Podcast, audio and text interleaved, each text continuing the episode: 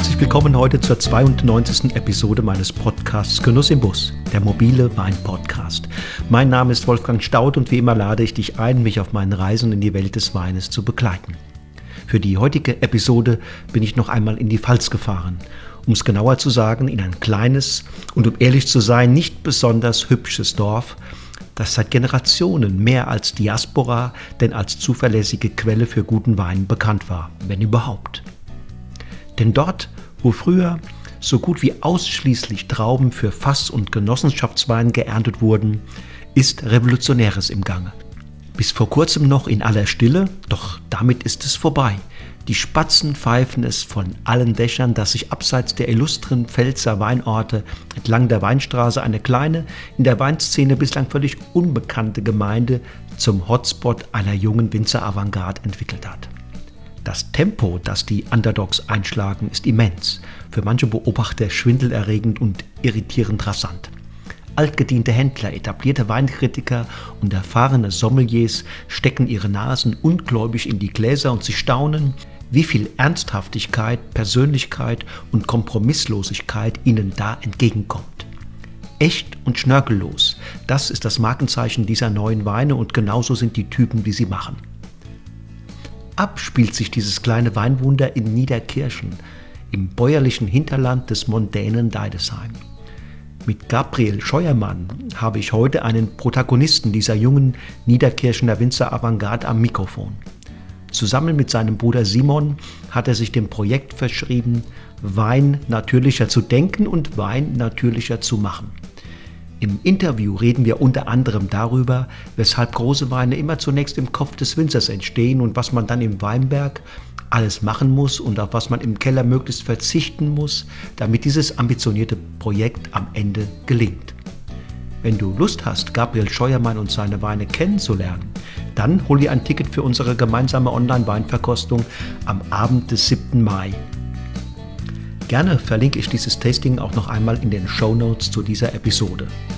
Nun aber Bühne frei für Gabriel Scheuermann. Los geht's!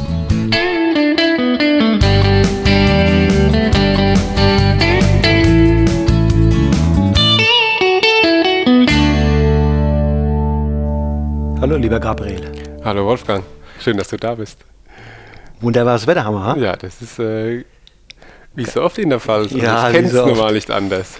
Und du, du, du strahlst mhm. und ähm, gibst mir das Gefühl, dass du gut drauf bist und äh, auch, auch, relativ selbstbewusst. Wer bei dem Wetter nicht gut drauf ist, äh, ist selber schuld und äh, es gibt auch keinen Grund, gerade bei mir, bei uns äh, nicht gut drauf zu sein. Bist du so ein entschlossener Typ? Ja, schon. Ja. Also ich weiß schon, was ich will und was hingehen soll. Ähm, das kann ich schon sagen, aber ich denke, es ist eher darauf, es bringt nichts, den Kopf in den Sand zu stecken. Wenn es äh, Probleme gibt, muss man gucken, wie es weitergeht. Und äh, das bringt einen nach vorne und nicht, oh, ist alles so blöd, können nichts machen. Mhm. Und wenn man sich hier umguckt, ähm, die Pfalz sprudelt ja im Moment gerade nur so vor Jugendtalenten. Wie, wie, fühlt man sich, so ein Teil dieser doch ähm, interessanten, dynamischen Bewegung zu sein? Äh, es freut mich auf jeden Fall, weil es sehr spannend ist bei uns, gerade was an Mittelhart angeht. Wir haben sehr viele junge Betriebe, der Austausch ist sehr gut. Also wir probieren sehr viel, wir verstehen uns super. Also ich denke, von der großen Dynamik ist. Stachelt das auch an oder motiviert das? Es motiviert, es stachelt jetzt, ist es kein Wettbewerb zwischen mhm. uns, sondern mhm. es ist mhm. schon alles ein Miteinander und der Großteil sind wirklich, gehört zu meinen besten Freunden, muss mhm, ich sagen, alle, mhm, äh, mhm. wer da dabei ist. Und ähm, das ist jetzt kein Wettkampf, wer da mhm, besser ist, sondern man freut sich über jeden, der mal irgendeinem Trophy oder irgendeinem Wettbewerb da weiter vorne ist. Und äh, ja, es macht einfach gerade macht sehr viel Spaß bei uns. Diese Wie erklärst du dir, dass, das, dass da auf einmal so viel da in Gang gekommen ist? Das kann ich nicht erklären. Ich, vielleicht ist es auch einfach, weil wir alle Lust haben, sehr viel und sehr viel guten Wein zu machen. Und es ist auch schon, dass die Mittelhart vielleicht auch ein bisschen eingeschlafen war. Wir hatten, haben sehr viel große und sehr viel gute Betriebe, aber das junge Wilde vielleicht hat vielleicht ein bisschen gefehlt und äh, wir sind, glaube ich, gerade ganz gut die Truppe, die auf einem sehr guten Wege ist. Ist es da aus deiner Sicht mehr Fluch oder mehr Segen, jetzt äh, in diesem deinem eurem Projekt in Niederkirchen hier zu sitzen? Für uns daheim ist es ein bisschen ein, ein Segen. Also ich sage Niederkirchen, das ist jetzt kein Fluch, wir sagen, wir sind äh, ein bisschen weiter weg von der Weinstraße. Ich finde es eigentlich ganz schön, dass man da nicht so arg im Mittelpunkt steht, sondern wir sind ein bisschen weg von dem ganzen Trubel und machen, können ein bisschen was, was wir wollen, können uns konzentrieren, auf was wir wirklich Lust haben. Und da gehen wir wirklich äh, unseren ganz konsequenten Wegen, geben richtig Gas, wenn wir da sehr überzeugt sind und äh, es funktioniert ganz gut, muss ich sagen, gerade mit dem Betrieb einfach äh, Fußer, Säckinger, Reinhardt, Weißbrot noch ein bisschen, wo die da das haben noch die wunderschöne Bar hat. und äh, das macht sehr viel Spaß. Ja. Ist natürlich auch, sagen wir mal, wo ja hier drumherum, ich weiß jetzt noch nicht genau, wie es bei euch in der Generation vorher war, aber vieles war ja hier ähm, Genossenschaftsland. Mhm. Äh, und ähm, da, wo es halt über lange Zeit nicht so viel Bewegung ist, und dann, dann ist natürlich auch, wenn die Jungen da mal richtig mhm. rangehen, das kann man natürlich auch was verändern, da kann man was bewirken. Du hast eben gesagt, mhm. die Mittelhart, da ist natürlich vieles schon lange Zeit in sehr guten Bahnen. Da ist natürlich nicht ganz so einfach, dann diese Bahnen zu verlassen und wieder sozusagen die Welt neu zu erfinden. Ja, das ist äh, komplett recht. Also ich muss auch sagen, wir kommen aus einem kompletten Genossenschaftsbetriebe. Also meine Eltern waren bis 2009 in der Winzer Genossenschaft und sind dann äh, 2009 den Schritt gewagt, auszutreten. Und das war dann der Punkt, wo äh, wir gesagt haben, Simon und ich, wir möchten eigene Weine machen. Wir waren noch relativ jung, ich war 15, Simon war 17 und äh, haben wir trotzdem gesagt, die, ein bisschen was wollen wir auf jeden Fall selbst machen. Und da haben wir in äh, Deidesheim beim Weingut Andres äh, eine Kellerecke uns mieten dürfen und äh, haben da äh, unsere Sachen ausprobiert, mhm. gespielt. Es war einfach, es war Hobby. Es war wirklich, äh, das waren tausend Flaschen die mhm. ersten paar Jahre. Wirklich nur für Freunde, für Familie, mhm. aber. Aber ihr wart 15 und 17. Ja, also ich war noch äh, in der Realschule, war dann im Herbst mittags nichts lernen, im Keller arbeiten. ist schöner als Schule, ne? Deutlich schöner wie Schule. Mhm. Das kann ich gut verstehen. Ja. ja, es war auch eine schöne Zeit. Also sagen, sagen in neun haben wir fast einen unserer besten Rotweine gemacht. Also haben wir noch Merlot Cabernet Cuvées, klassisch, und da sind wir einfach komplett frei dran gegangen, ohne Überlegung. Und es war ziemlich gut. Das heißt, ihr habt da auch gemerkt, so super viel Technik und Kram braucht man nicht, ne? Genau, nee, da, selbst da war einfach nur rausschneiden, rausschneiden, rausschneiden, Ertrage, Erträge regulieren. Und wenn das passt, einfach ins Holz legen, warten und irgendwann ist das gut. Mhm. Also da ist so ein Funke ja, ins Zündel gekommen? Schon gut. Ich muss sagen, dass ich Winzer werden will, das weiß ich einfach schon. Also sage ich schon immer. Also das war im Kindergarten, habe ich es nur meinen Erziehern schon gesagt. Ich werde Winzer. Mhm. Weshalb? Was hat dich da was hat begeistert? Was hast du für Bilder? Als kleines Kind war schon äh, im Weinberg Traktorfahren. Mhm. Okay, Traktorfahren kann ich verstehen. Das war schon, ähm, das war ja, war mir auch noch ja komplett äh, Genossenschaft geprägt, aber ich war mehr die im Natur, im Weinberg als kleines Kind noch spielen, das äh, im Freien mhm. sein. Mhm. Das war schon sehr begeisternd früher schon. Mhm. Und wie ging es dann weiter? Also nach diesem Projekt? Irgendwann hast du dann wahrscheinlich die Schule beendet?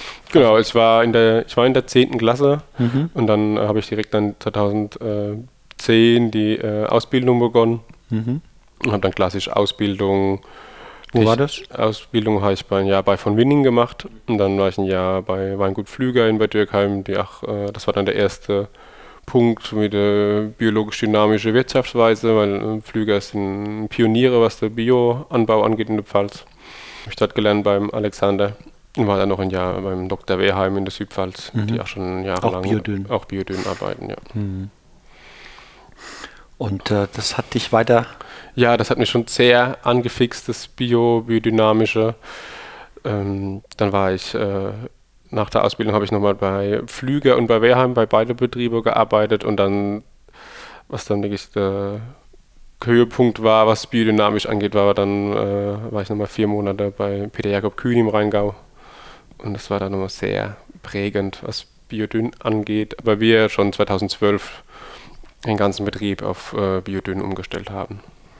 Wie, wie findet sowas statt, so eine Umstellung? Äh, also eine Umstellung, das ist ein, ein Werdegang, muss ich sagen. Klar, irgendwann äh, unterschreibt man den äh, Bio-Mitgliedschaft, das heißt, ab jetzt spritzt man nur noch mit biologischen äh, Pflanzenschutz, macht man noch biologischen Pflanzenschutz, verzichtet auf den Mineraldünger, auf Herbizid, aber das haben wir jahrelang vorher schon gemacht, mhm. hatte Opa schon äh, nicht begonnen.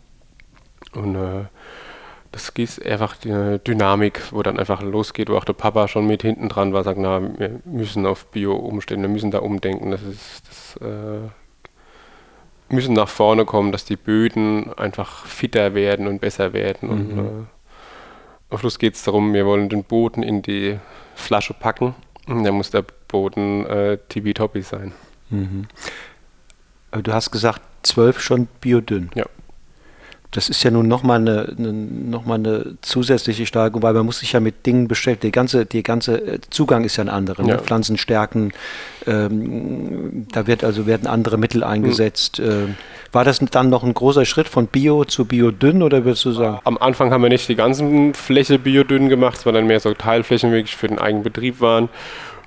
Und klar, das war da haben wir ein bisschen noch an Mist, ein bisschen noch an Kiesel gespritzt. Das war jetzt lang nicht so biodynamisch, also auch biodynamisch, aber nicht in der Konsequenz, wie wir es jetzt machen. Wir waren aber auch noch jung und haben uns daran getastet. Aber was dann wirklich schön war, wir auch größere Weinberge haben, die haben wir dann ähm, gehälftet. Eine halbe Seite, eine Hälfte äh, biologisch, eine andere Hälfte biodynamisch mhm. und man hat wirklich auf die Reihe gesehen, wo es aufgehört hat mit den Präparaten und äh, es für uns ganz klar, das biodynamische mit die Präparatarbeit ist äh, der richtige Weg. Was war optisch anders? Ähm, die Weinberge, die Reben, das Laub, der Wachstum war harmonischer, war, man hat weniger Geize gehabt, es war hat nicht so, die, die Stöcke waren in sich harmonischer, man hat nicht extrem starke und extrem schwache, schwächere Stöcke gehabt, es war ein bisschen runter und der Boden durch die bisschen mehr Kompost durch die Präparate. Das Bodenleben war schon deutlich stärker wie auf der anderen mhm. Seite. Gab es auch Unterschiede im, im Reifeverhalten? Das ging, das war jetzt nicht, das würde ich sagen, ist jetzt kein extremer Unterschied zwischen biologisch äh, und biologisch dynamisch, weil die Laubarbeit haben wir ja überall gleich gemacht. Das ist nicht, dass wir sagen, das ist biodynamisch, strengen uns nur ein bisschen mehr an, sondern die Laubarbeit war relativ gleich. Ähm, aber in dem Boden ging es deutlich besser. Und ich denke, äh, da das auch am Anfang war, ich würde sagen, würden wir das jetzt immer noch getrennt haben, hätten wir schon einen Unterschied, glaube ich, in den Weinbergen. Mhm. Ein deutlicherer Unterschied. Mhm. Auch im Reifeverhalten? Im Reifeverhalten ist, und ich denke auch im, später im Wein wird man das auch mhm. schmecken. Und ist es denn äh, auch sehr viel mehr Arbeit oder, oder hält sich das in Grenzen? Ich weiß es nicht, weil wir machen das schon so lange. und äh, es ist schon ein bisschen mehr Arbeit, aber da wir das äh, gern machen und leben, das Biodynamische, ist das für mich jetzt kein, äh, würde ich nicht als Mehrarbeit äh, sehen. Weil das macht einfach Spaß und wenn man dann das Ergebnis sieht, auch wir machen dann äh, relativ viel eigenen Kompost und wenn das, man sieht, wie schön das rottet und alles und das, das ähm, machen wir auch ein bisschen in der Gemeinschaft mit Fuser und mit Bürglin Wolf. Und äh, das macht Spaß, wenn man da den Kompost wendet und sieht, wie die Rottung vorangeht und das in der Gemeinschaft macht. Das macht einfach äh, super viel Spaß. Nochmal, das ist natürlich auch eine besondere Situation bei euch hier in der Pfalz, in dieser Region, wo es einfach sehr, sehr viele Betriebe mittlerweile gibt, die nicht nur ökologisch, sondern auch mhm. biodynamisch arbeiten ja, und wo auch für die Pfalz auch nicht ganz untypisch so auch so ein Gemeinschaftsgeist ja, ja. da ist, so eine gute Stimmung untereinander. Ne? Das macht ja klar, wenn man da hineinwachsen mhm. kann, ist doch ideal. Ja, das ist also der Gemeinschaftsgeist. Bei uns auch gerade das, ich glaube, Niederkirchen im Dorf, wir haben über 50 Prozent Biofläche, mhm. weil die Genossenschaft hat auch einen Teil umgestellt mhm. auf biologische. Ja, das ist schon bemerkenswert, auch, ja. Äh, super, dass man sehr viele Nachbarn hat, die einfach auch ökologisch arbeiten.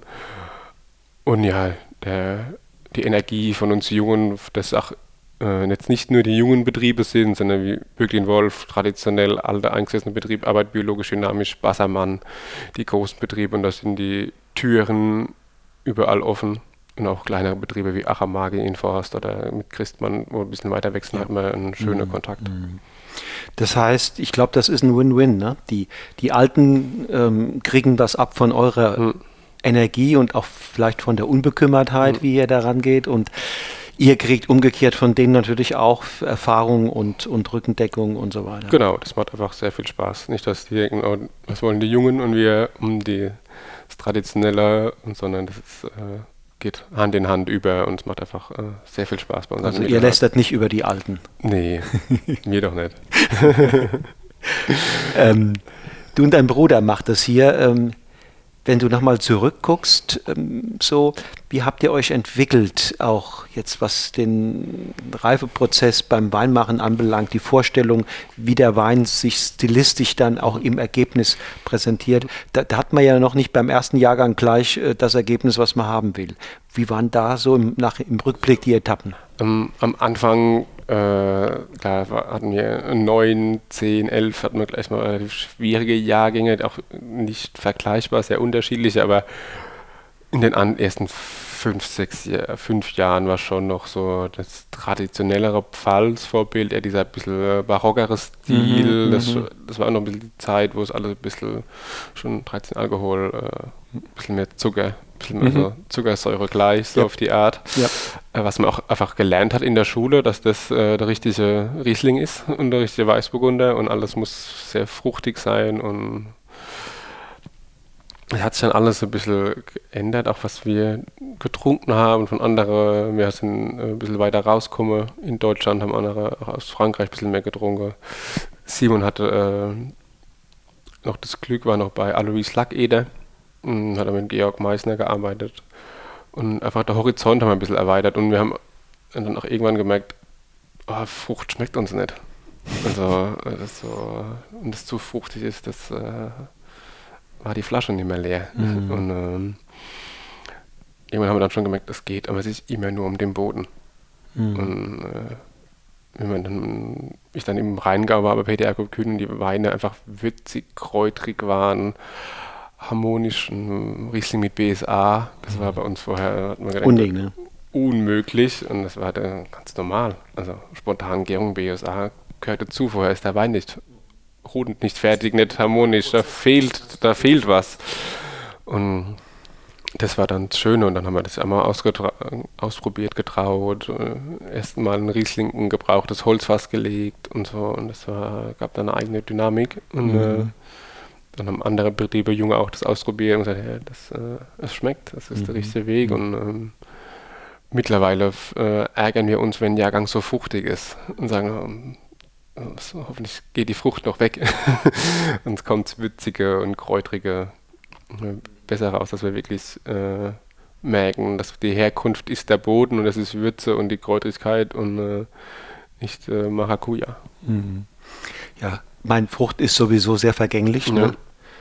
geht weg äh, mhm. oder man könnte auch mit ähm, einem berühmten badischen Winzer, Mark Winzer sagen, Frucht ist Kitsch. Mhm. Das ist ja im Grunde genommen, ja. was da ein bisschen auch dahinter steckt. Und zum Essen hast du natürlich völlig recht, auch äh, passt, passen Weine, die mhm. diese würzige, kräutige Noten haben, in der Regel sehr viel besser. Ne? Ja, muss ich schon sagen. Ja. Es gibt auf der anderen Seite natürlich Aromarebsorten. Ne? Das ist dann eine andere Geschichte. Genau. Ne? Die haben wir zum Glück nicht im Betrieb. Okay, aber da macht das Sinn. genau, da macht also wenn man jetzt einen Muscatella hat, ja, eine Scheurebe. Oder, oder Gewürztraminer, da macht ja, das Sinn. Da macht es äh, ganz klar Sinn, das so auszubauen. Aber wir muss sagen, unser Betrieb ist relativ klassisch aufgestellt. Wir haben Riesling, Chardonnay, Weißburgunder, Spätburgunder und noch ein bisschen Grauburgunder und, und noch ein ganz klein bisschen Merlot. Äh, das kommt dann in der Rosé dazu. Aber schon sind wir das sehr klassisch aufgestellt und möchten auch nicht mehr Rebsorten. Also eher vielleicht sogar noch weniger, noch konsequenter gehen. Aber das ist dann äh, ein längerer Weg und Prozess.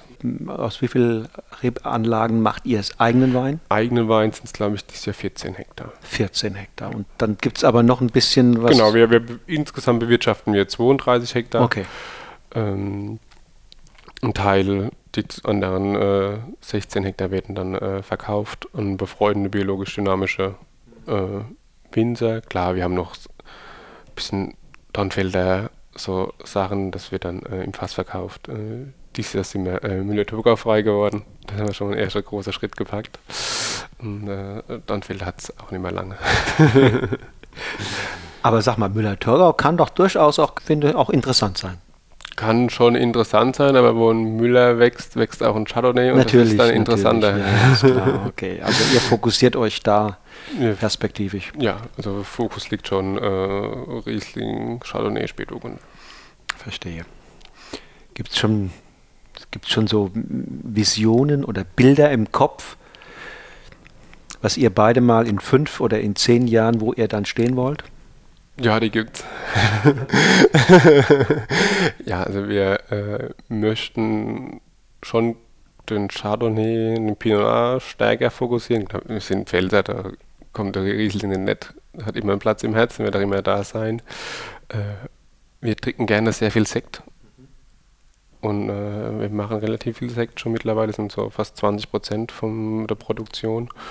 Und da wollen wir uns noch ein bisschen ausweiten. Und, ja, wir haben schöne Spätburgunder angelegt, legen immer mehr Chardonnay auch an in den Deidesheimer Lagen obenrum im, am Wald, um äh, das ein bisschen Chardonnay liegt uns sehr gut, trinken wir gern, um das so ein bisschen zu fokussieren. Im Klima kommst du da nicht mit in, in, in Schwulitäten, mit Sekt und Klima?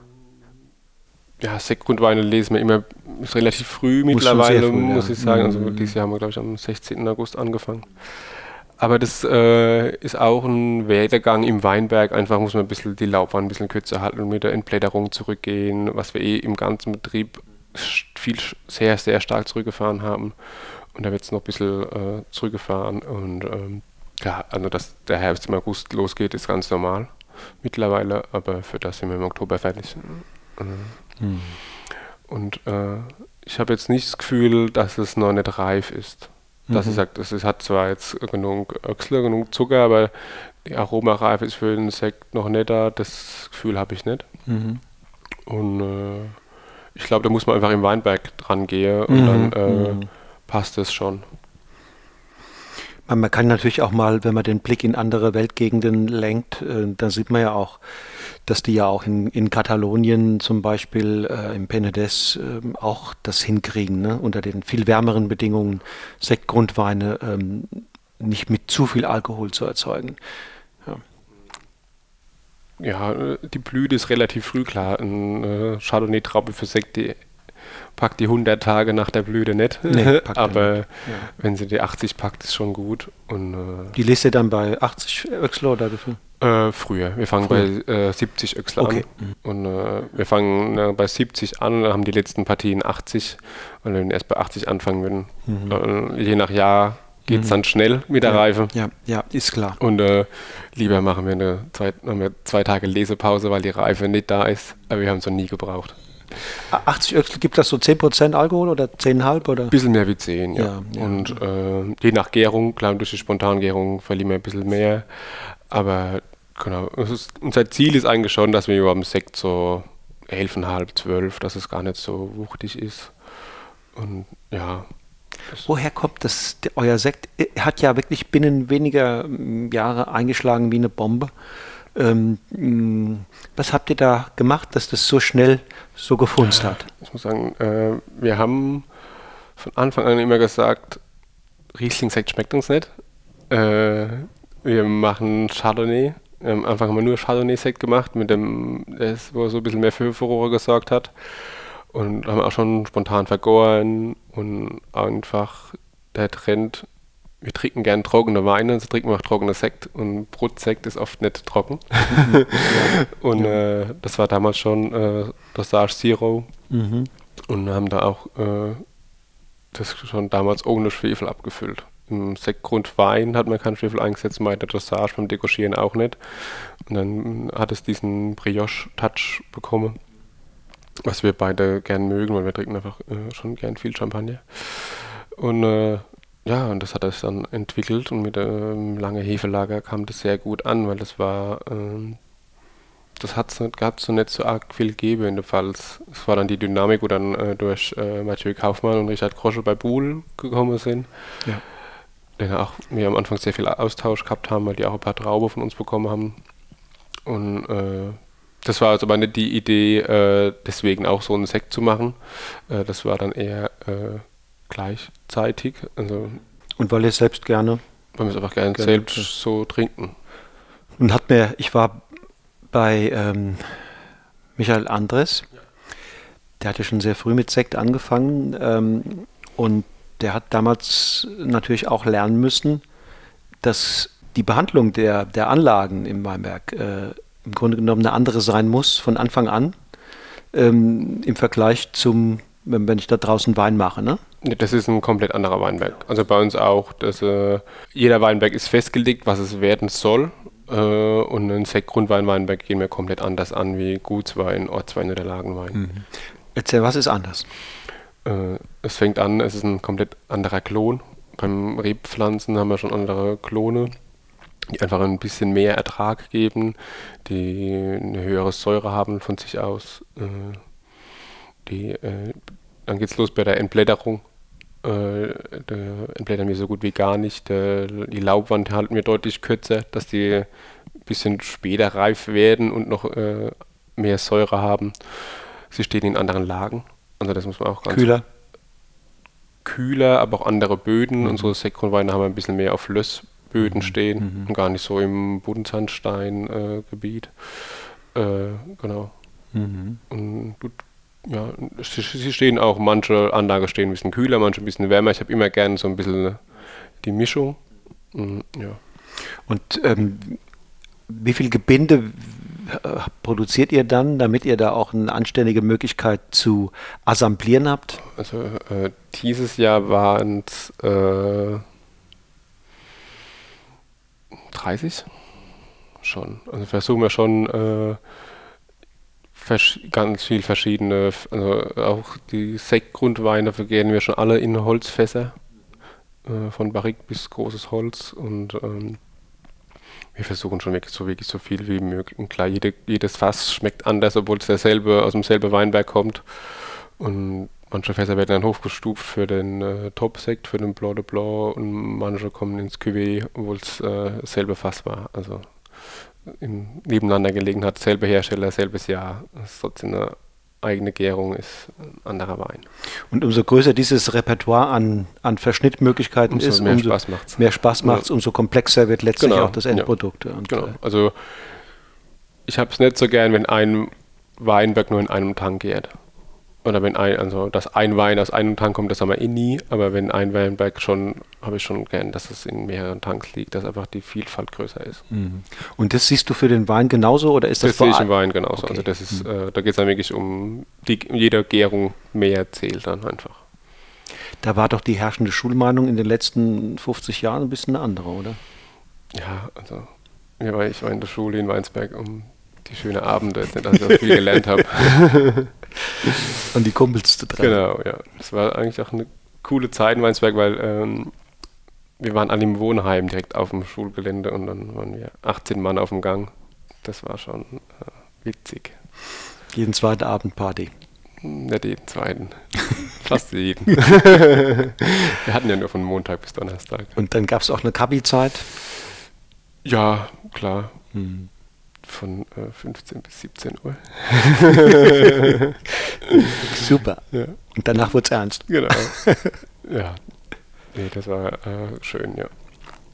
Mit wem warst du da damals unterwegs? Gibt es da Leute, die die man, äh, die man vielleicht kennt? Die man vielleicht kennt. Es ist äh, aus, aus, aus dem Fall Weingut Rummel, muss ich sagen. Der Kall äh, war dabei. Das sind äh, Pioniere für Piwis. Rebsorten, komplett anderer Stil, geht dann mehr auf, auf die Frucht, auf den, den Spaßwein. Ähm, wer dabei war, war Alex Knebel, ist ein Cousin von Matthias Knebel an der Mosel. Der fängt jetzt auch mit seinem Bruder frisch an und macht da ein bisschen mehr. Und dann ähm, Lukas Bernhard, den kenne ich auch, der hat jahrelang bei Bassermann gearbeitet, ist dann nach Österreich zur Judith Beck. Äh, aber der fängt auch sehr wahrscheinlich was Eigenes an, bald wieder daheim im Taubertal. Und ja, äh, Joscha Dipon, äh, mhm. Schlossgut Holbeinstein, auch in Württemberg. Mhm. Ja. War auch Biobetrieb. Ne? Auch ein Biobetrieb, ja. Mhm. Und, äh, kommen noch ein paar, ja. Ja, das ist einfach dann eine, eine Zeit, wo man erstens auch die deutsche Weinlandschaft dadurch ja. ein bisschen mehr kennenlernt Und sicherlich wird auch der eine oder andere Franzose dann mal geöffnet, ne? Das auf jeden Fall, ja. Äh, das Schöne ist, äh, von Weinsberg hat man seit weit nach Heilbronn und äh, Ulzhöfer ist für vielen Begriff Edeka Ulzhöfer. Und das war, hatten wir 15 Minuten von Tür zu Tür, das war ganz gut. Äh, ist, wenn man, wenn man so als junger Winzer nach Frankreich guckt, ist das heute immer noch Inspirationsquelle? Auf jeden Fall. Auch in Deutschland gibt es sehr viel Inspiration. Also äh, man muss nicht immer so weit schauen um sich viel Inspiration zu holen, muss mhm. ich sagen. Aber du bist auch schon da mal im Jura oder im, im ja, klar, Beaujolais oder ja, so das unterwegs. schon alles, auch Champagner, Burgund, mhm. also das sind auch die Klassiker. Burgund, äh, Champagner ist immer sehr, sehr interessant. Aber auch in der Pfalz, also wenn man alte Bürgling trinkt, da muss ich nicht so lange, brauche ich nicht ins Jura. ja, das finde ich schön, dass du auch, dass du auch äh, die Qualitäten deiner Heimat hochschätzt. Ja, also für Riesling äh, müssen wir nicht weit fahren. Also nee, ich denke, äh, ja. die ganze Welt guckt auf den mhm. Pfalz Riesling und da müssen wir jetzt nicht äh, weiter gucken. Gerade Mittelhart äh, mhm. sind wir ja vorne mit dabei. Du machst jedes Jahr, macht ihr zwei Jahre Lernfortschritte, ne? Es ist ja so, ein alter Winzer sagt auch noch, er macht Lernfortschritte, aber mhm. wenn ich mir jetzt euer Alter vorstelle, ihr seid noch unter 30? Ich bin 27, 27. 37, ja. Ja, okay da stelle ich mir so vor, dass von einem Jahrgang das bis zum nächsten, dass das sprunghafte neue äh, Erkenntnisse bringen kann, dass ihr, dass ihr euch da auch sehr schnell weiterentwickelt. Ja, das schon, aber ich muss sagen, mittlerweile haben wir schon seinen Stil jetzt gefunden. Also wir machen jetzt äh, so zwischen 13 und 16, war es schon so ein bisschen, ich hoffe, dieses Jahr schmeckt es wieder komplett anders. Aber mittlerweile haben wir schon unsere Richtung gefunden, unseren Drive. Klar, das sind dann fein Nuancen, jeder Jahrgang ist anders, aber auch mit dieses äh, Sprunghafte nicht mehr ähm, so möchten. Weil, äh, der Kunde, wir haben uns, äh, ja, wissen, wenn wir den Scheuer auf, Scheuermann aufmachen, dann schmeckt das nach Scheuermann und wir sind da sehr glücklich gerade und wir haben da sehen das gerade nicht so viel äh, Potenzial oder da was zu ändern in unserem Stil. Mhm. Und, äh, Bringen wir auf den Punkt. Was ist euer Stil? Unseren Stil auf den Punkt. Wir sind äh, wirklich, ich würde sagen, es ist ein bisschen witziger, kräutiger. Wir, wir, sind weg von der Frucht. Was man, glaube ich, in jedem Wein erkennt, ist der Trinkfluss. Mhm. Also bei uns ist, man packt jede Flasche zu zweit, das ist das wichtigste Argument. Und dieses bisschen wildere einfach ist jetzt nicht, äh, das ist halt der Scheuermann-Touch. Wir müssen, denke ich, bald was trinken, mal zwischendurch. ja, ja also, also los, ich, ich, ich will mich gar nicht zieren. So, das, was du mir eingeschenkt hast, das schäumt. Ja, das ist unser, äh, unser Sprudel sozusagen. Euer Sprudel. Äh, unser äh, Sekt äh, Ploe Noir, Chardonnay und Pinot Noir. Pinot. Genau. Ja, ich glaube, wir tun uns einfach alle ein bisschen leichter, aber ab und zu einen Schluck zwischendurch trinken. Ja, absolut. Ja, jetzt redet, lässt sich ganz einfacher reden. Also es geht jetzt viel leichter von der Hand, ne, von der Zunge. Ja, müssen aufpassen, dass wir das Reden nicht vergessen zu genau. trinken. Genau, genau, genau. Sag mal, ich werfe dir mal ein paar Stichworte zu und du sagst mir mal, was dir dazu einfällt. Ähm, sanfter Rebschnitt. Spannend ist ein wichtiges Thema, muss ich sagen. Äh, wir fokussieren das auch zum Großteil in manche, in ältere Weinberge, sagen wir es. Ähm, lohnt sich einfach nicht mehr. Sagen wir jetzt ein 25 Jahre alter Riesling, der schon sehr viel SK hat und es gut Wein wird und wir sagen, der fliegt nichts für fünf Jahre raus. Muss man das ein bisschen betriebswirtschaftlich sehen. Aber wir versuchen schon äh, sehr getreu im Sanftbetriebsschnitt äh, nachzugehen. Weil es schon was Wassertrockenheit, Trockenstress, SK angeht, äh, schon was bringt, ja. Und die Wunden sind einfach genau, die weniger. Wunden, die Wunden sind weniger. Gut, man mhm. kann auch traditionell schneide mit wenig Wunden, muss ja. ich sagen, aber da geht es dann wirklich mehr um der SK und um die, mhm. die Trockenheit, was dann auch sehr gut äh, der Rebstock besser wegsteckt. Einwickeln? Viel Arbeit, mhm. äh, muss ich sagen. Machen wir im Betrieb nicht. Ähm, Zeitmanagement technisch und äh, mir jetzt noch nicht, glaube ich, sehe hin, dass wir sagen, das bringt uns nochmal so viel mehr weiter äh, da setzt man dann lieber einen ganz späten Laubschnitt und haben dann mal vielleicht nur einen Laubschnitt oder zwei im Jahr in der Top-Sachen. Ja, machen wir nicht. Effektive Mikroorganismen? Äh, haben wir hoffentlich viele im Boden. also wir, äh, die kann man ja auch in den Boden sprühen, setzen, äh, das machen wir nicht, aber ich hoffe, also da wir sehr viel Kompostarbeit machen, eigenen Kompost herstellen mit Trester, Grünschnitt, Pferde, Kuhmist und alles was dazu mit Präparaten nochmal äh, hoffen wir, dass wir da auf einem guten Weg die eigene in den, die eigene durch die eigene Biodynamie in den Weinberg bringen. Ja. Mhm. Wie geht man schon auf eurem Boden wie auf Federn, auf oder ist es noch, nee, noch, noch nicht? noch nicht. Also ich, sage, ich denke, dazu sind wir noch nicht so weit, aber ich denke, bis das so look und also wir fahren auch am zum Traktor drüber. Das ist einfach, äh, muss schon sein und das packen wir das nicht. Äh, es ist das große Ziel, dass das ganz look und aber das ist auch, was so trocken ist mittlerweile, ist einfach sehr schwer. Ist Kupfer deines Erachtens im Pflanzenschutz für euch Bio-Winzer verzichtbar irgendwann? Ich hoffe es. Also ich muss sagen, im Moment kommen wir ohne Kupfer definitiv nicht aus. Äh, wir bringen aber sehr, sehr wenig aus. Also wir kommen, denke ich, über das Jahr nie über 1,5 Kilo im großen Schnitt. Auf dem Hektar? Aufs Hektar, also musst du schon mal vorstellen, das dann auf 10.000 Quadratmeter ist jetzt nicht die Menge.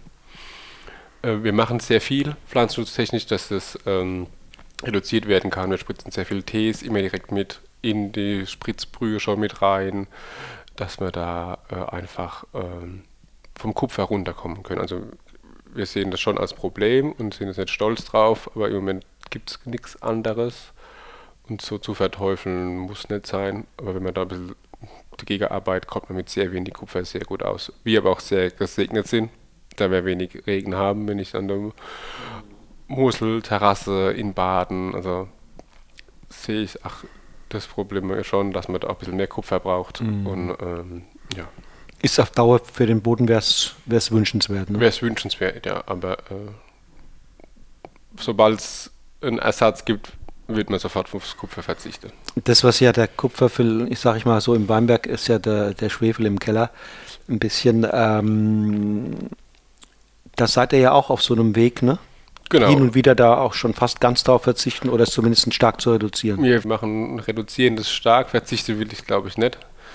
Also einerseits liebe ich schon Schwefel, weil äh, das macht schon eine, also ein Riesling mit ein bisschen, mit ein bisschen Schwefel zum richtigen Zeitpunkt äh, ist das gigantisch. Also man braucht sehr wenig. Also wir haben, wir kommen glaube ich über die 50, 60 gesamte, kommen wir glaube ich nicht mehr im ganzen Betrieb Pinot Noir vielleicht schon ein bisschen, weil Pinot Noir ist schon eine Diva im Keller, im Weinberg. Es ist einfach äh, die schlimmste Rebsorte, aber irgendwie die coolste, die es gibt. die Spätburgen haben bei uns die meiste und der höchste Schwefel, aber da kommen wir auch nie über die 100. Also das kommen wir nie. Wie weiß man, sind wir sehr, sind wir deutlich geringer nochmal. Auf der Basis welcher Begebenheiten oder, oder auch Verkostungen entscheidet ihr dann, wie viel es bedarf? der Bedarf geht nach Verkostung. Es geht darum, auch äh, ist es ein Gutswein, ist es ein Orts, ist es ein Lagerwein. Wenn ich weiß, der Wein äh, ist im halben Jahr getrunken hat auch Verschluss, ist auch, ob das ein Schraubverschluss oder ein Korken hat, ist auch äh, ein Thema. Jahrgang, Trockenheit, Weinberg hat er, haben ein bisschen gelitten. Also da ist wirklich jeder Tank äh, individuell wieder separat. Auch wann er geschwefelt wie. Nicht nur, wie er entstanden ist, in welchem Zustand er gerade ist, sondern auch, was, was mit ihm, was du mit ihm vorhast. Ne? Genau. Und was ist im Weinberg passiert? Wenn der ein bisschen gestresst war, bekommt er vielleicht ein bisschen mehr Schwefel. Wenn ich meine, äh, Erfahrung, wir haben äh, Weinberge, da weiß man, die haben vielleicht eine kleine Oxidation. Aber ich weiß, wenn das noch ein bisschen, das bleibt dann stabil und sind Weine, die werden dann wenn die ein Jahr ohne Schwefel sind, deutlich besser. Und manche Weinberger weiß ich, wenn die, die brauchen vielleicht im Februar oder im Januar schon ein bisschen Schwefel und dann sind sie perfekt. Also das ist dann auch viel Erfahrung, ausprobieren. Äh, ja, also wir machen auch immer noch gerne der eine Tank so, der andere Tank so, obwohl es selber Weinberg ist, um Erfahrungen zu sammeln. Aber das ist einfach nur ein wichtiger Partner im Keller, aber das äh, darf mich auch nicht so viel Gedanken darüber machen. Das heißt also, auch wenn ich jetzt fragen würde, wie nah seid ihr an der, an der Naturweinbewegung dran, dann würdest du sagen, interessiert mich gar nicht so sehr. Äh, wir machen es so, wie wir es für richtig halten. Wir sind die Scheuermänner. Die Frage ist, was ist Naturwein? Ist Naturwein nur ohne Schwefel? ist, ich muss sagen, für mich ist das schon eine Art Naturwein, die wir machen. Wir arbeiten biologisch dynamisch, wir machen keine Schönung, verzichten auf alle Sachen, außer äh, ein bisschen Schwefel. Äh, ich sage immer, wenn ich als gefragt werde, ist das Natur, ist das Orange, ist, wenn sie meinen, es ist Naturwein und sie trinken dann das Liebe, dann sagen sie, es ist Naturwein. ich bin da ein bisschen frei, ist, du musst da weg vom Dogmatismus und sage, das muss so und so sein. Ist das, ist das ein Tick, ein bisschen auch ähm, das Selbstverständnis eurer Generation, sich da nicht in Schubladen zwängen lassen, sondern die Dinge eben auch pragmatisch anzugehen?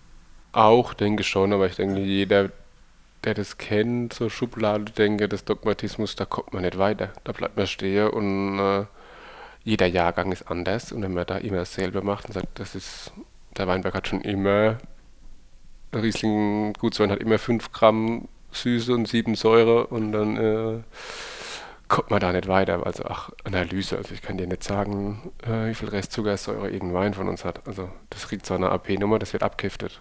Und da gucke ich nicht groß drauf. Weil das mal kurz auf die, auf die Schwefel, ob wir, wie wir es getroffen haben oder nicht. und äh, da wundert man sich als, wie viel das hat, also wie wenig das er hat und schmeckt so gut und es schmeckt so frisch. Aber das ist für mich jetzt äh, ja. So ist das Winzer-Dasein ja auch ein ungeheuer spannendes, ne? wenn du jedes, jeden Jahrgang wieder als neues Projekt siehst, ähm, den du begleitest dann auch genauso hellhörig und ähm, ja, wach bist, wenn du dann den Wein noch dann bis in die Flasche noch mal weiter begleitest. Ne? Äh, alles andere wäre so 0815, ne? Das wäre ja, so Business as ja, usual. Und es ist halt kein Auto, das wir bauen das über das Förderband läuft. Und am Schluss zählt bei uns wirklich der Trinkfluss. Das muss laufen. Das und, muss laufen, ja. ja und äh, da bringt jetzt nichts, ob das 5 Gramm Richtzucker hat oder 3. Wenn es mit 3 besser schmeckt, dann. Äh Aber es ist trotzdem in jedem Jahr natürlich ein bisschen Jahrgangs. Genau, ja. Es gibt Jahrgänge, die schmecken mit 3 und manche brauchen 5. Und wenn da aber ich sage immer, der Weinberg weiß, wenn er aufhören will, also wir machen jetzt auch nicht groß über Impfungen, wenn's, dann geht es halt im März weiter bei uns. Und das muss man ein bisschen lernen, die Entspanntheit zu haben. Aber wenn der Weinberg aufhören will, dann will der aufhören, mhm. der Tank. Und wenn er weitermachen will, macht er weiter. Ja, die Toleranz ist auf deiner Seite da. Ähm, also diese Individualitäten zu akzeptieren, was sagen denn da die Konsumenten, die Kunden? Sagen die nicht, das war im letzten Jahr, aber da stand das gleiche auf dem Etikett, der hat aber ganz anders geschmeckt. Das kann halt vorkommen bei uns, aber äh, mittlerweile denke ich, haben wir ach, die Weinberge so eingestellt, dass das äh, passt. Klar, wir haben vielleicht schon mal Sprünge von 3 bis 5 Gramm Restzucker vom Jahrgang zu Jahrgang. Und wenn das am nicht passt, dann soll halt vom mit anders was trinke. Also ich sage, das ist halt jedes Jahr anders und äh, dann ist das so. Also ich äh, verbiete mich da jetzt nicht. Mhm. Es ist kein Industrieprodukt, ne? Nö. Und ich denke, mittlerweile haben wir, wissen die Kunden, was er betrifft, wenn sie einen Steuermann aufmachen. ja. Ich sehe das einfach ein bisschen entspannter.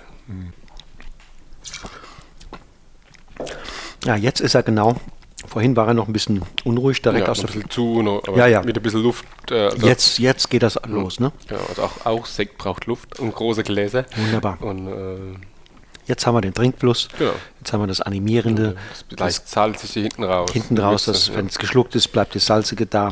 Vorher sehr cremig, sehr ja, dieses gleichzeitig cremige, schöne, weiche Mundgefühl und dann trotzdem die Säure, die das, die das, die hinten raus im Bett macht mhm. und das lebendig hält. Genau. Ne? Und auch dann hinten raus die, die 0 Gramm Zucker schmeckt ja. da schon. Das ist schon straff. Absolut. Hart. Aber es tut nicht weh. Genau.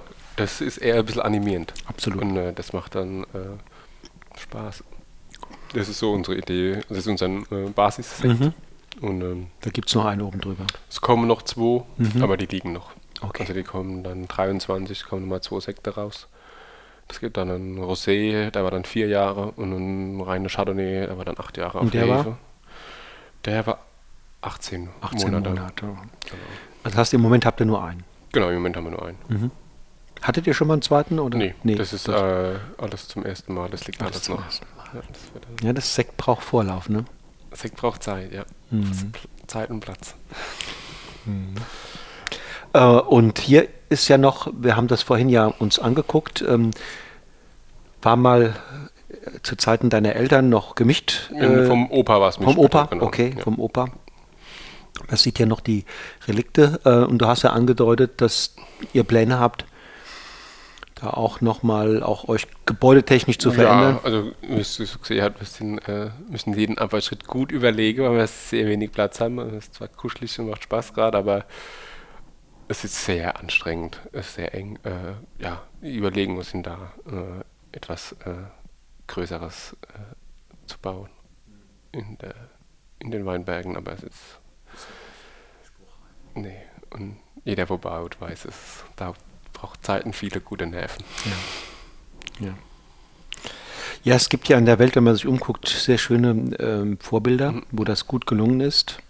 In die Weinberge da was Schönes oder ja, mhm. dass es auch in die Landschaft das hineinpasst. Passt, genau, das soll jetzt auch nicht einfach in eine Sandwich-Halle werden. Also soll äh, auch schon was ökologisch, nachhaltig, es soll ein schöner Bau sein und es äh, soll gut überlegt sein, soll nicht voreilig sein und dann äh, haben wir es lieber noch ein, zwei Jahre kuschelig. Mhm. Welche Rolle spielt gerade auch für solche Projekte der Faktor Zeit äh, rund ums Weinmachen? Das ist ein großer Faktor. Also Zeit entscheidet alles beim Wein, muss ich sagen. Also alles, was nicht jede Überlegungen, die man zu hastig Entscheidungen getroffen hat, bereut man, muss ich sagen, glaube ich, äh, gerade was Wein angeht.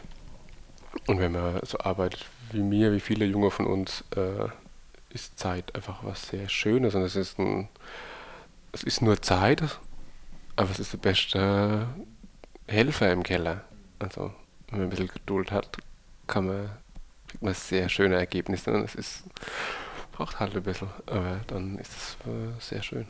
Wenn ihr jetzt auf die Generation vorher guckt, ohne jetzt die zu, äh, die zu verteufeln, dann, dann habt ihr doch sicherlich auch beobachtet, dass da mitunter mit diesem Faktor Zeit anders umgegangen wurde, dass da die Weine äh, sehr viel schneller abgefüllt wurden, sehr viel schneller von der Hefe mhm. weg mussten äh, und so weiter.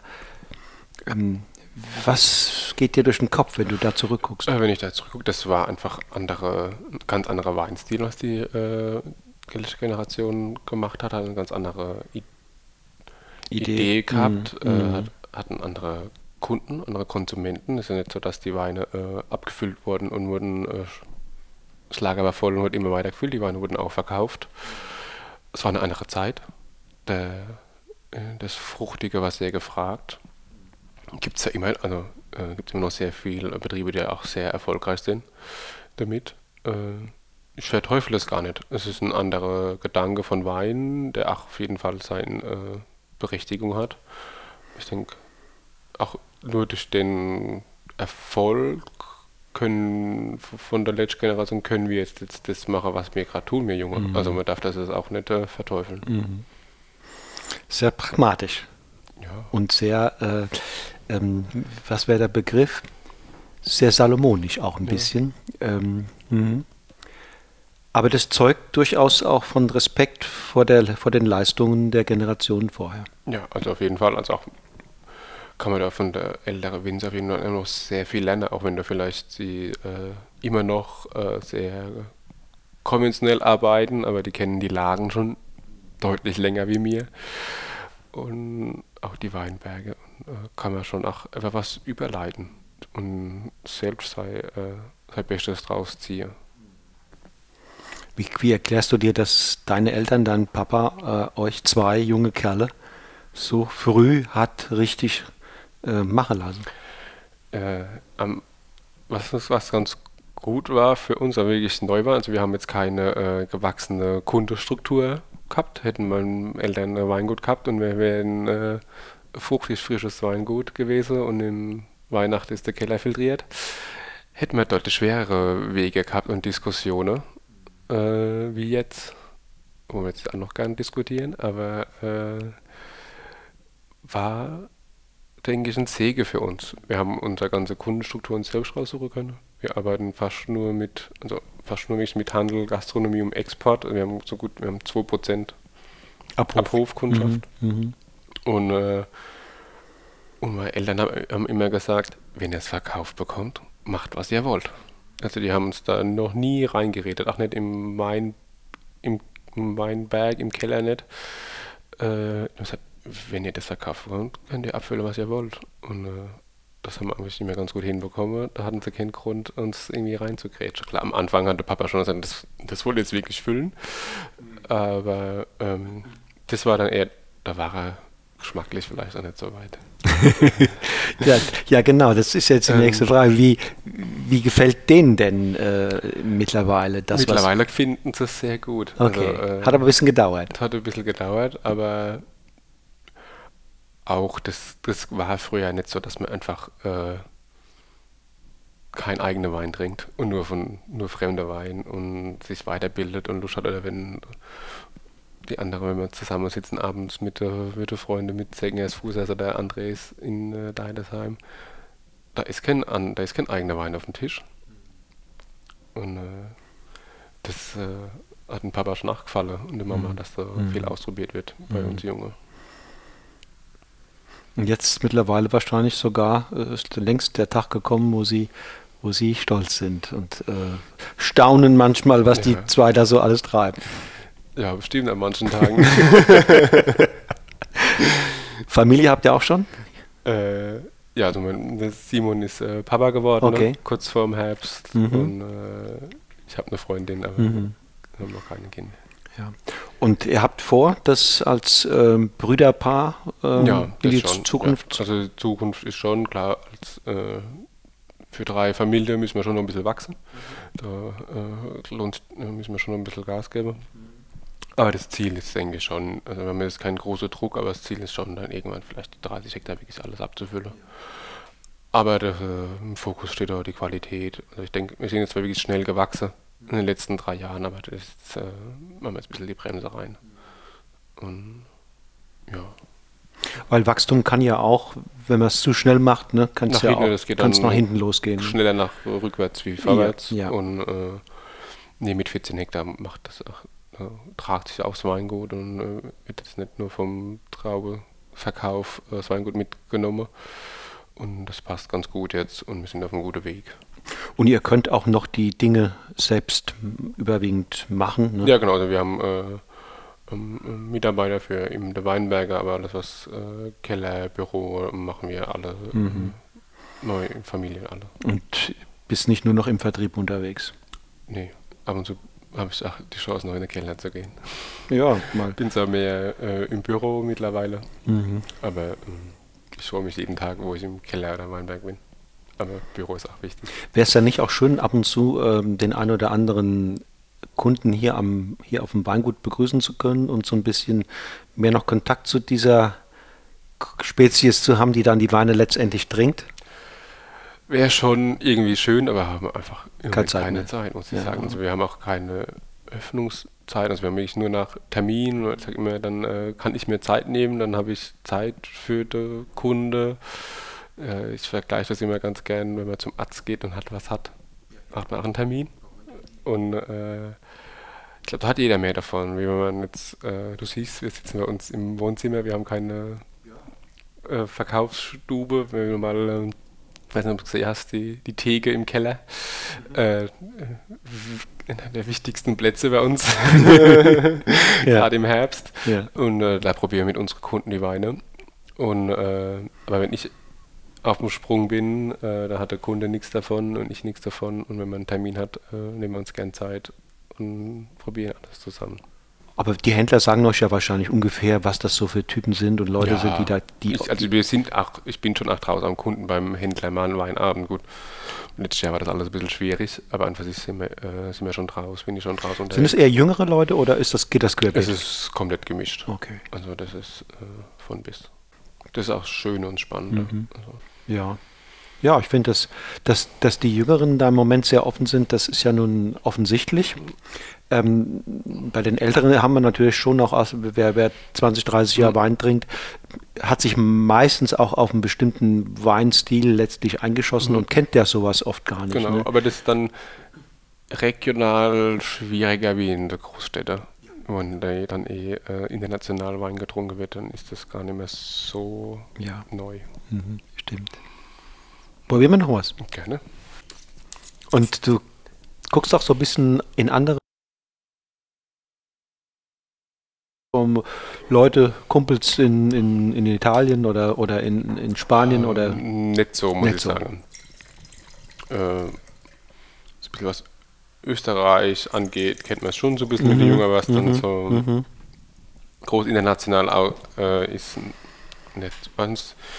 Das fehlt uns so, glaube ich, gerade noch so ein bisschen die Zeit. Mhm. Also ja, äh, da freue ich mich schon ein bisschen drauf, wenn wir jetzt äh, wieder ein bisschen raus dürfen und auch uns vielleicht ein bisschen die Zeit auch mehr nehmen und sagen, wir müssen jetzt mal da runterfahren und gucken und uh, sich ein bisschen weiterbilden, wie einfach immer nur.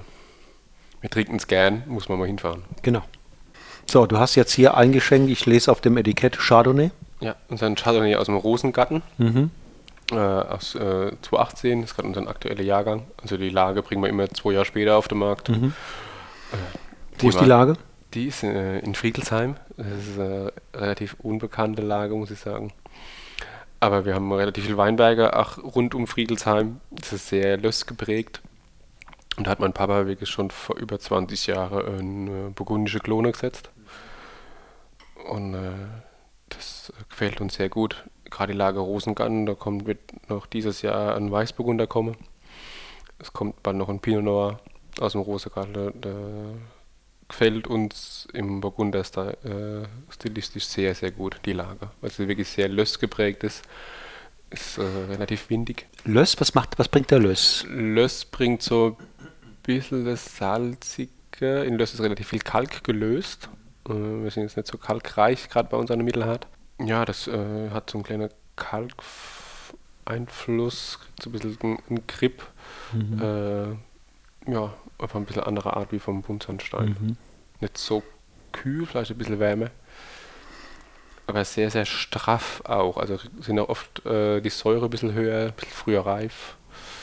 Äh, das vielleicht aber auch dann auf der Klon zurückzuschieben mhm. ist. Ist das ein Masal oder was ist das für ein? Das, äh, man geht davon aus, dass es ein Masal ist, man weiß es nicht.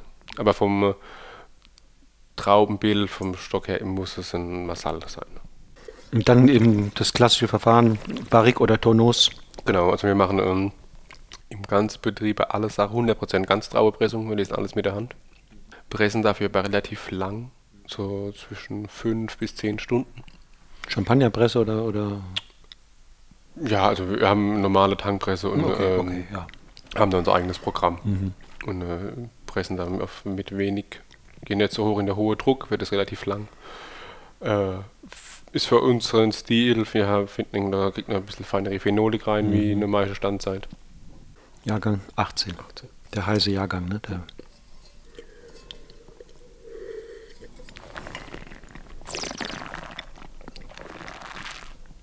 gar nicht das, was man von dem heißen Jahrgang jetzt erwartet hätte. Wirkt, wirkt, wirkt kühl, wirkt schlank, wirkt, wirkt saftig, erfrischend, animierend. Ähm, er kommt schlank rein, macht dann in der Mitte der, im Mund, in der Phase, macht er ein bisschen, macht er auf, ja. wird, wird schon ein bisschen breit, wird, wird schon ja, ein bisschen maskulin. Ja, durchaus, hat aber genug, genug eben auch Herbheit und, mhm. und, und Grip, um, genau. um da jetzt nicht äh, Schmusekurs zu genau, spielen. Weil hinten raus kommen wieder die Säure und das Salz. Hinten raus macht, fokussiert er wieder. Genau, ja. Jetzt wieder ja. schlanker, fokussierter. Äh, ja, das ist ein sehr schöner Trinkverlauf. Genau, ja. Verrätst du mir den Preis dafür? Der liegt bei 25 mhm. Aufruf. Gerade was Chardonnay angeht, das sind dann, gerade Rosegarde, das war dann äh, über ein Jahr auf der Vollhefe im Fass, äh, ungeschwefelt. Und dann haben wir es, äh, ich glaube, das war dann nach 15 Monaten oder so, das erste Mal dann abgestochen in den Edelstahl. Mhm. Und dann haben wir das erste Mal Schwefel bekommen. Und äh, das gefällt mir eigentlich sehr gut, wenn das erst im nächsten Gebinde sozusagen wieder Schwefel bekommt. Das äh, kommt ein bisschen daher, das kommt als Most trüb in, äh, ins Fass und dann kommt erst ein neuer Partner dazu, wenn es wieder trüb wird. Mhm. Beim Abstich mit der Feinhefe trübt mhm. der Wein wieder ein und dann kommt ein neuer Partner dazu und der Wein ist in einem Stadium, wie er begonnen hat. Und das finde ich so ein schöner Rhythmus. Wenn was Neues dazukommt, wie es beim Beginn war, dass das sich so klingt auch ein bisschen spirituell. Ja, es klingt spirituell. Ähm, wieder zurück zu den. Vom Anfang, wo es her war. Und wenn dann noch die Mondphase passt, äh, sind wir happy. Ähm, und dann gibt es nochmal eine zweite Schwefelgabe kurz vor der Abfüllung? Genau. Das ist dann aber rein individuell, ob es im Schwefel passt, braucht er noch ein bisschen. Äh, aber das, manche brauchen nichts mehr, manche brauchen mhm. auch klein. Das ist dann mhm. so mhm. Feintuning am Schluss. Individuell. Genau. Aber da sind wir jetzt, ich glaube, bei 35 Gesamte. Und wenn er jetzt 80 hätten, würde es so schmecken, wäre mir das auch egal. Also am Schluss äh, geht es dann wirklich nur ums Klar, soll jetzt nicht irgendwie ausufern auf äh, 100, 150, aber aber es ist andererseits trotzdem ein schönes Gefühl, wenn, wenn er mit wenig Schwefel auskommt, weil das zeigt einfach, dass er in sich ruht und, und stabil ist. Und genau, das kriegt man so ein bisschen mit, so ein bisschen Bestätigung hat man im Weinberg, das passt im Weinberg, die Harmonie stimmt. Und das, auch jetzt im Glas, wenn es warm wird mit Luft, das äh, verändert sich das nicht groß, wird eher besser, wie dass es oxidativ wird. Und dann passt es schon. Und ihr geht mit denen um, im Grunde genommen wie Eltern mit ihren Kindern. Ne? Wenn ihr merkt, wenn ihr merkt, ihr braucht ein bisschen Unterstützung, ja, dann gibt es eine Unterstützung ja. und, und mhm. wenn ihr merkt, oh, der läuft auch allein mhm. in die richtige Richtung, dann lassen wir laufen. Dann lassen wir laufen. Ja. Ne? So wie eure Eltern ja mit euch auch. Genau. ist ziemlich cool, finde ich den. Mhm. Wirklich. Also. Der hat, und da passt das auch, das ist ja genau beim Chardonnay manchmal, wenn die dann Holz hatten und so, bei den richtig geilen Zeug nicht, aber bei vielen ist das dann so, ein, Gläschen trinken wir ja. und sagt dann, ja, ist auch schon toll. Ja, genau. Und das ist, aber dann hört man auf, ja. ne? Also wir versuchen auch wirklich in der Lage, mit äh, so gut wie es geht, ohne Neuholz zu arbeiten. Mhm. Und das überlagernde ähm, Holz, also will schon noch Chardonnay oder Weißburgunder und die Lage schmecken und nicht der Fasshersteller. Mhm. Mhm. Und äh, das äh, sind wir sehr dabei. Also wir kaufen schon jedes Jahr neue Holzfässer, aber das kommt dann in gut zwei oder in der Art zwei. Okay. Und dann werden die ein, zwei Jahre ausgewaschen. Also wir versuchen sogar selbst die Zwautbelegung gar nicht in die Lage zu nehmen, dass mhm. das relativ äh, mhm. sanft daherkommt. Und da würde auch ein sanfteres äh, Toasting wird dann nicht helfen. Wir nehmen sanfte Toastung mhm, okay. und äh, lagen uns aus. ja. Also man macht beim, auch in der Spätburgunderfässer mhm. äh, findet immer äh, Gärung statt, bevor der Rotwein reinkommt. Dass die okay. ein bisschen äh, ausgewaschen sind. Sanftere Kontakte. Genau. Mhm, mhm. So, Gabi, jetzt ist es rot in meinem Glas. Was hast du da reingefüllt? Ja, jetzt haben wir unseren äh, Pinot Noir vom Gelben Sandstein, äh, Robertsberger Pinot Noir aus 2018. Gelber Sandstein, das ist das? Ist der Boden? Das ist der Boden. Mhm. Also wir äh, schreiben gern auf die Ortsweine die Bodentypizität drauf, weil äh, ich glaube auch Leute, wo sich jetzt sehr gut auskennen wie du, äh, wissen jetzt nicht unbedingt, wie jetzt der Boden in Rupertsberg, Deidesheim, Wachenheim, was da die Unterschiede sind genau mhm. oder also, du wischst vielleicht schon, weil so viel äh, rumkommst bei uns, aber ich denke, wenn jetzt jemand in äh, München oder in New York sitzt und trinkt einen Pinot Noir Rupertsberg, schwierig. Und wenn äh, gelber Sandstein da drauf steht, äh, können viele Leute mehr ein bisschen was mit anfangen. Also Rüge steht schon Rubertsberg, also schon sind alles klare Ortsweine bei uns. Gefällt uns einfach ein bisschen besser, immer mit der Bodenart, weil äh, bei uns geht's alles geht nur um Boden, ab dem Gutswein Hochskolz geht es immer nur um Boden, Boden, Boden, Boden. Dann äh, darf auch ein bisschen Boden auf dem Etikett stehen. Genau, und dann die Gruppe drüber ist dann die Lage. Ne? Genau. Und bei der Lage geht es halt mehr als um nur Boden, dann geht es auch um Alter der Anlage, um Mikroklima, um, um, um, um Wind, um, äh, genau. äh, um, um, ich weiß nicht was alles. Um, ne? Im Ortswein sind ja auch dann wieder verschiedene Parzellen. Genau. Und auch verschiedene Lagen, die dann zusammenspielen. Und dann geht es dann wirklich mehr um den Boden, die der Ortschaft ausmacht.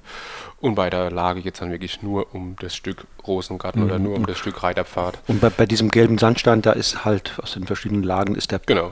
der gemeinsame so, Nenner. Der, ist, der, der größte gemeinsame Nenner ist äh, der gelbe Sandstein. Mhm. Genau. So, die Nase ist erstmal nicht so wie bei den meisten Spätburgundern. Ja, also ich glaube, am Anfang ist er schon noch ein bisschen reduktiv. da braucht schon ein bisschen Luft.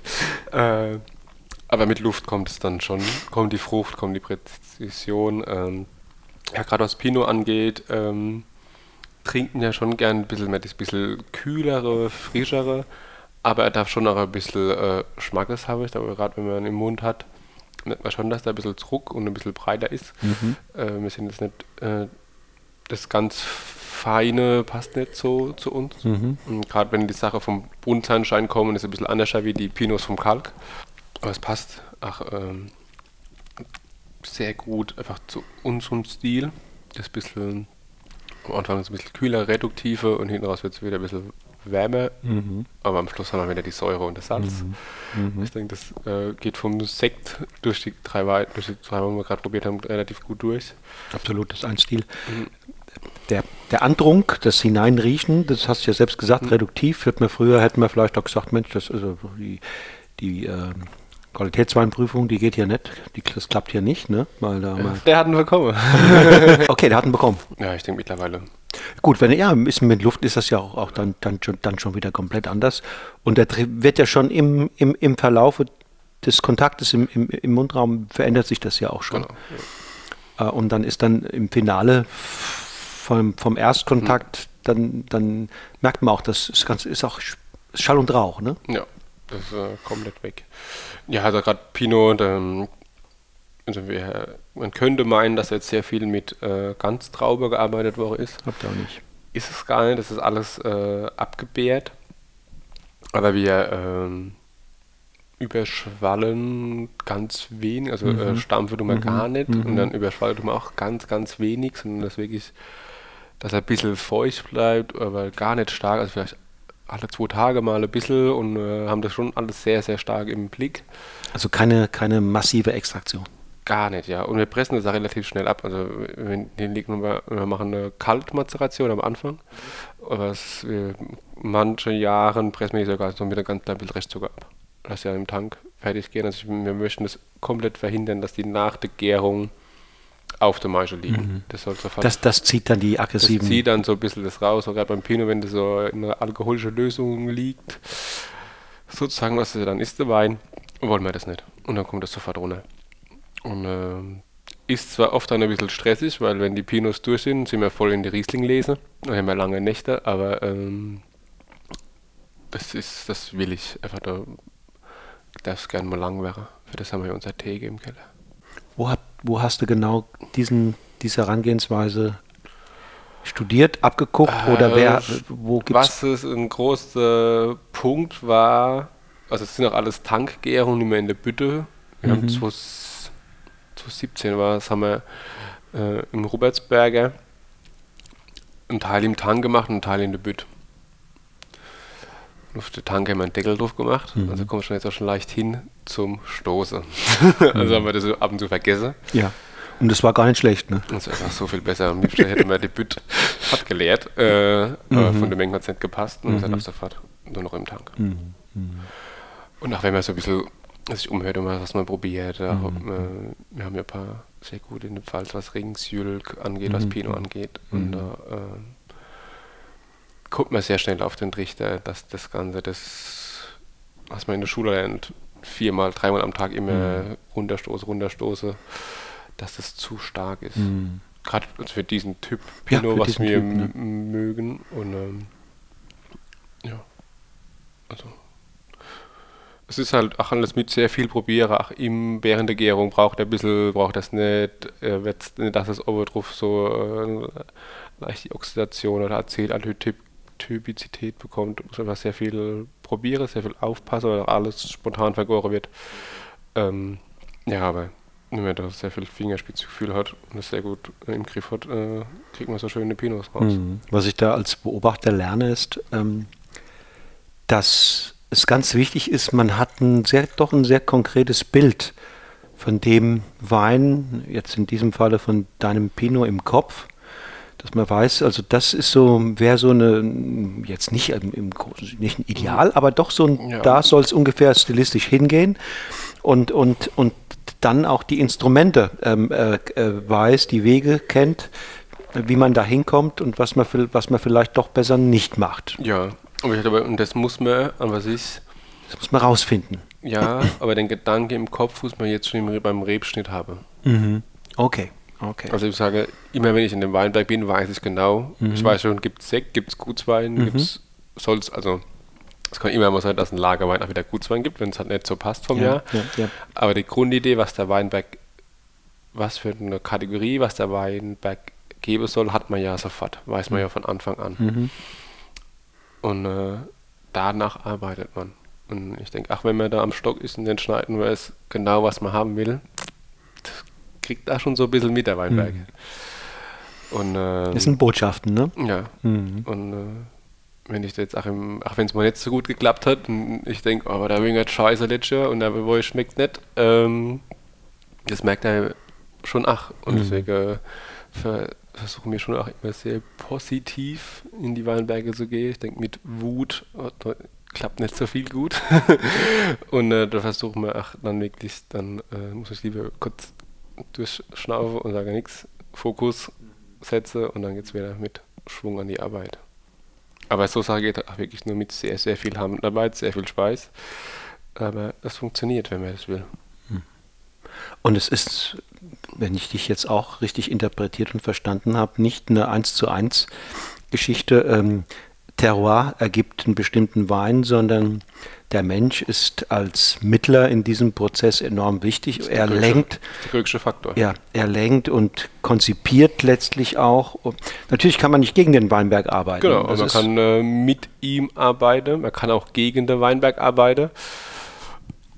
Aber das schmeckt dann nicht so gut. also man, klar, man kann auch, äh, wir versuchen schon den Weinberg eher zu begleiten, schon in, richtig, in unser Wege zu leiten, wie wir das gerne hätten. Aber wenn man da eine gute Harmonie gefunden hat, äh, kann das sehr Spaß machen, glaube ich. Und es bringt jeden Wein, also es gibt einen, bringt einen Weinberg viel, weil er äh, gut weit wächst, der Boden geht's gut, also es ist auch nicht, dass, man, dass er in irgendein Korsett gesteckt wird und sagt, so muss das alles aussehen.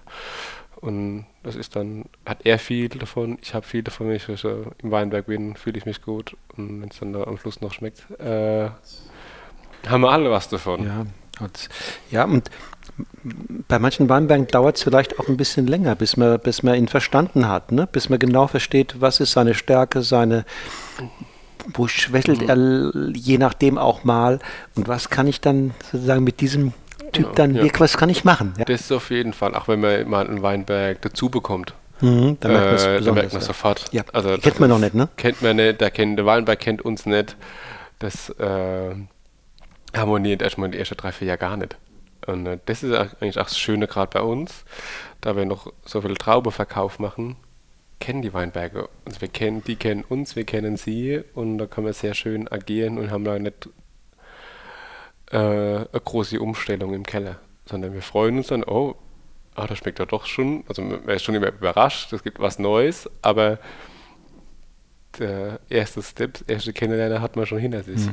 Und so könnt ihr im Grunde genommen die nächsten Jahre peu à peu Ja. Teil dessen Ja, reinholen, nach dem reinhole. Motto, es sind schon Bekannte. Genau, also muss nicht erst so von Null kennenlernen, man kennt sie schon ein bisschen und das äh, hilft schon sehr.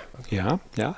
Und man erst denkt, das ist ja gar nicht, aber viele Dinge, auch jetzt mit Ja. Niederkirchen, ne, wo, wo, wo man Ja, ganz am Anfang ja. angefangen haben, das hat Nachteile vielleicht, aber es hat auch eine ganze Reihe von Vorteilen. Ja, und wenn man auch, man darf auch nicht so arg, also man darf die Nachteile nicht so gucken, weil das bringt nichts. Man muss ja schon äh, einfach immer, also ich glaube, das ist vielleicht auch mein Bruder und ich sehr fokussiert, wenn wir einfach ein Ziel im Kopf haben und sind da relativ stur und strikt und ohne Kompromisse geht es da Kerze gerade dahin. Und nur so finden wir, man muss ein bisschen aufpassen, was man sagt, also es geht alles so in unserem Kopf, äh, muss, das so, muss das so sein. Kerzen gerade und ohne Kompromisse, aber der Genuss und die Muße, die gibt es auch im Leben. Ja, das auf jeden Fall. Und äh, also das, äh, wenn es um die Sache geht, im Weinberg, dann äh, geht es halt um die Sache. Und wenn wir Feierabend haben, haben wir Feierabend. Und äh, das muss man einfach sehen, aber und am Schluss ist das nicht Einstellung, man geht arbeiten, sondern das ist, man lebt, Lebensprojekt, man lebt ne? dafür und wenn es dann mal spät wird oder im Sommer früh wird, dann ist das halt so. Und dann denkt man auch nicht, oh, ich muss jetzt wieder raus, weil ich raus muss, sondern ich will raus, weil ich will, dass es gut wird. Ist das dein Traumberuf? Ja, auf jeden Fall. Also ich kann mir nichts Schöneres gerade vorstellen. Und was wünschst du dir für die nahe Zukunft? Nahe Zukunft, äh, ich hoffe, dass äh, wir noch viel von unseren Weinbergen profitieren. Das ist, äh, ich denke, wir lernen nie aus. Das Biodynamische ist immer Fortschritt, Fortschritt. Das geht immer weiter. Äh, dass wir noch sehr viel lernen. Der Austausch bei uns Junge, dass es mindestens so bleibt oder sogar besser wird. Äh, ja, dass wir auch, ich denke, dass wir unsere konsequente Sache so weitersetzen können, dass wir noch mehr Bode in die Flasche bekommen. Das äh, hoffe ich einfach, dass wir also das noch strikter und konsequenter durchziehen können.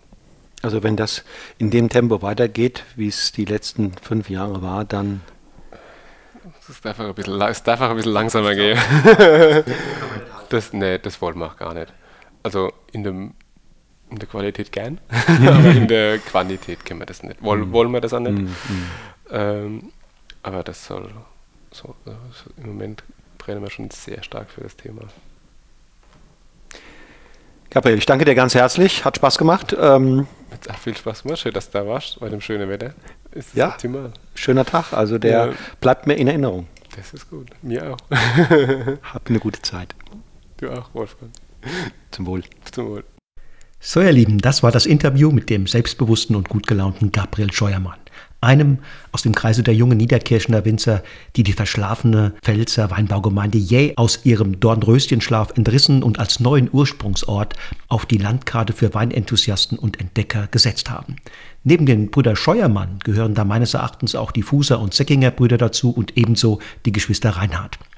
Nächste Woche treffe ich mit den Brüdern Hannemann vom Weingut Heiligenblut in Alzey-Weinheim in Rheinhessen zwei weitere Vertreter der Nachwuchsgeneration. Die beiden stecken voller Tatendrang und haben sich auf den Weg gemacht, das elterliche Weingut peu à peu in eine vielversprechende Zukunft zu führen. Die Bedingungen, die sie dafür vorfinden und die Begeisterung, mit der sie am Werke sind, sprechen dafür, dass hier Großes möglich ist. Also schalte wieder ein, wenn in genau einer Woche die nächste Episode von Genuss im Bus an den Start geht und mit Martin und Christian Hannemann zwei Jungs am Mikrofon Platz nehmen, die sicher schon ganz bald die jüngere Erfolgsgeschichte des Rheinhessen-Weins um ein weiteres Kapitel bereichern werden. Bis dahin mach's gut und lass es dir schmecken. Tschüss und auf Wiedersehen.